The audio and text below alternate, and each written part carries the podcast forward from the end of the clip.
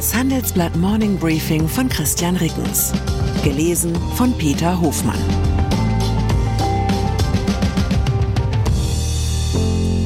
Guten Morgen allerseits. Heute ist Mittwoch, der 10. Mai 2023. Und das sind unsere Themen. Urteil. Donald Trump wegen sexuellen Übergriffs verurteilt. Retail. Adidas sitzt auf Bergen unverkaufter Ware. Vorteil. Deutsche Firmen haben genug Cash für die Krise. Nach einer kurzen Unterbrechung geht es gleich weiter. Bleiben Sie dran. Ich bin Dr. Robin John, Allgemeinarzt in Schönebeck. Das ist 15 Kilometer von Magdeburg entfernt und trotzdem zu weit, um hier Nachwuchs zu finden. Immer mehr Praxen im Salzlandkreis bleiben unbesetzt und Patienten haben lange Wege und noch längere Wartezeiten. Das muss sich ändern. Die besondere Nähe der niedergelassenen Haus- und Fachärzte ist in Gefahr. Was die Gesundheitspolitik jetzt dringend ändern muss, erfahren Sie auf rettetdiepraxen.de. Trump in Zivilprozess verurteilt. Wer kann sie eigentlich noch auseinanderhalten, die unzähligen strafrechtlichen Vorwürfe und Ermittlungsverfahren gegen Donald Trump? Nun hat ausgerechnet eine Jahrzehnte zurückliegende Tat zur ersten Verurteilung des früheren US-Präsidenten geführt. Trump muss wegen eines sexuellen Übergriffs und Verleumdung eine Entschädigung plus Strafe in Höhe von 5 Millionen US-Dollar zahlen. Das entschied die Geschworenenjury in einem Zivilprozess in New York. Der schwerwiegendere Vorwurf der Vergewaltigung wurde abgewiesen. E. Jean Carroll hatte Trump vorgeworfen, er habe sie Mitte der 1990er Jahre in einem New Yorker Nobelkaufhaus vergewaltigt. Zwei Zeuginnen berichteten, dass die Autorin sie kurz nach dem Vorfall angerufen und von der Tat erzählt habe. Zwei weitere Frauen schilderten der Jury, dass Trump sie in ähnliche Situationen gebracht habe. Carroll hatte den Vergewaltigungsvorwurf 2019 in einem Buchauszug öffentlich gemacht. Trump warf der ehemaligen Kolumnistin des Magazins Elle daraufhin vor, nur den Verkauf ihres Buches ankurbeln zu wollen. Die Schriftstellerin klagte anschließend gegen Trump, zunächst wegen Verleumdung, weil er sie als Lügnerin dargestellt habe. Das Urteil sei eine Schande, schrieb Trump nun auf der von ihm mitbegründeten Plattform Truth Social. Es handle sich um eine Fortsetzung der größten Hexenjagd aller Zeiten. Sein Wahlkampfbüro kündigte an, Trump werde in Berufung gehen. Rechtlich hat das Zivilurteil jedenfalls keine Auswirkungen auf Trumps Präsidentschaftskandidatur 2024. Und politisch unter normalen Umständen würde man sagen, dass ein verurteilter Sexualtäter keine Aussicht hat, jemals ins Weiße Haus zu gelangen. Aber Ähnliches hat man bei Trump schon bei so vielen anderen Gelegenheiten gedacht. Streit um US-Schuldenobergrenze. Ein Kompromissgespräch zum Haushaltsstreit in den USA zwischen Präsident Joe Biden, dem Sprecher des Repräsentantenhauses Kevin McCarthy und weiteren US-Parlamentariern ist in der Nacht ergebnislos geblieben und soll am Freitag fortgesetzt werden. Es geht um die Einigung zwischen Präsident und Parlament auf eine neue Schuldenobergrenze. Ohne die droht den USA in einigen Wochen die Zahlungsunfähigkeit. Adidas in der Krise. Adidas sitzt auf dem womöglich größten Schuhberg, den die Welt je gesehen hat. Bei dem Sportartikelkonzern lag der Wert der Vorräte Ende 2022 bei knapp 6 Milliarden Euro und damit um fast die Hälfte höher als ein Jahr zuvor. Allein die unverkauften Produkte aus der beendeten Kooperation mit dem US-Skandalrapper Kanye West stehen mit 400 Millionen Euro in der Bilanz. Es drohen Abschreibungen in Höhe von 500 Millionen Euro aus dem Bestand bereits produzierter, aber unverkäuflicher Ware. Die Massen an unverkaufter Ware sorgen mit dafür, dass der sogenannte freie Cashflow im Geschäftsjahr 2022 bei Adidas deutlich in den negativen Bereich gerutscht ist. Ein weiterer Grund hierfür Aktienrückkäufe in Höhe von 2,5 Milliarden Euro, die Ausdruck einer kurzfristigen Shareholder Value Ideologie sind. Das dafür ausgegebene Geld fehlt Adidas nun bei der Neuausrichtung. Die Aufräumarbeiten des neuen Vorstandschefs Björn Gulden gestalten sich deutlich schwieriger, als es bei seinem Amtsantritt den Anschein hatte.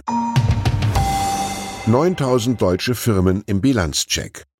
Viele kleine und mittelgroße Firmen waren klüger als Adidas. Sie haben im abgelaufenen Geschäftsjahr ihre Bargeldreserven erhöht.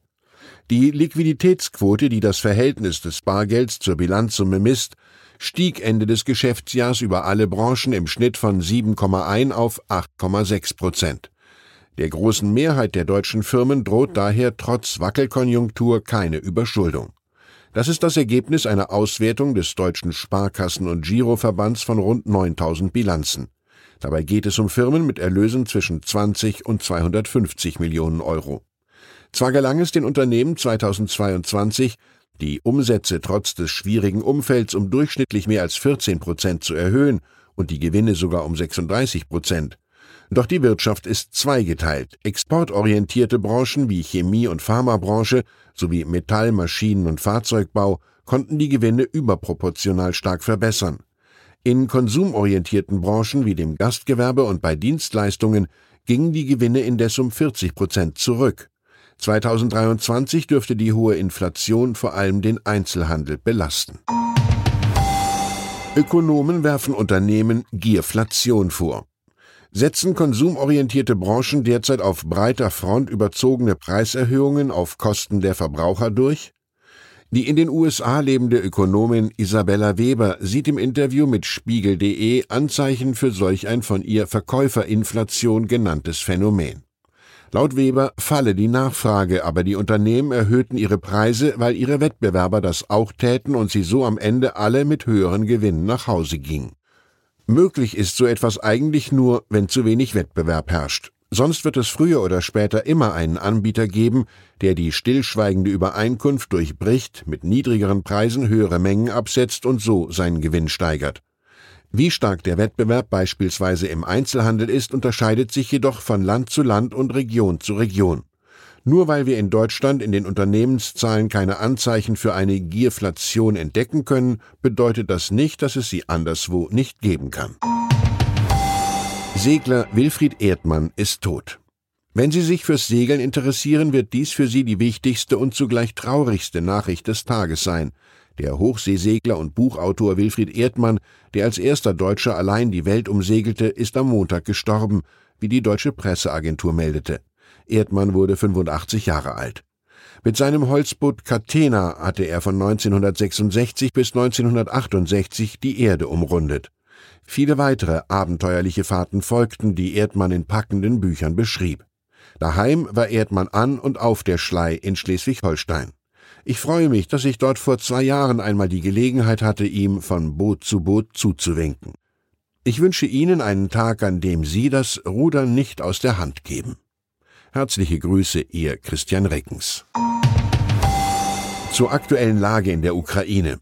Militärparade in Moskau. Am Tag des Sieges zeigte sich ein beunruhigter russischer Staatsapparat. In vielen Städten wurden Aufmärsche abgesagt. Präsident Putin wiederholte in einer zehnminütigen Rede altbekannte Positionen.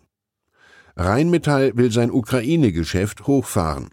Die Pläne des DAX-Konzerns, Rüstungsgüter direkt in der Ukraine zu produzieren, nehmen laut CEO Pappberger Formen an. Man versuche in den nächsten Wochen einige Kooperation und Gemeinschaftsunternehmen mit ukrainischen Firmen abzuschließen. Weitere Nachrichten finden Sie fortlaufend auf handelsblatt.com/Ukraine. Wie steht es um den Standort Deutschland? Wie entwickelt sich der Goldpreis? Wie führe ich in meinem Unternehmen KI ein? Ich bin Horst von Butler, Chefredakteur der Wirtschaftswoche und jeden Tag liefern wir Ihnen Analysen, Kommentare, Reportagen und Hintergründe, damit Sie fundierte Entscheidungen treffen können. Sei es für Ihr Geld, Ihre Immobilien, für Ihre Karriere oder für das eigene Unternehmen. Wir begleiten Sie beim nächsten Schritt und wir denken an den nächsten Schritt. Für unsere journalistische Arbeit wurden wir jetzt sogar mit dem European Publishing Award ausgezeichnet als Magazin des Jahres und das wollen wir mit Ihnen feiern. Auf vivo.de slash ausgezeichnet können Sie jetzt drei Monate lang die Vivo zum halben Preis lesen. Also da würde ich ja zuschlagen. Ich freue mich auf Sie.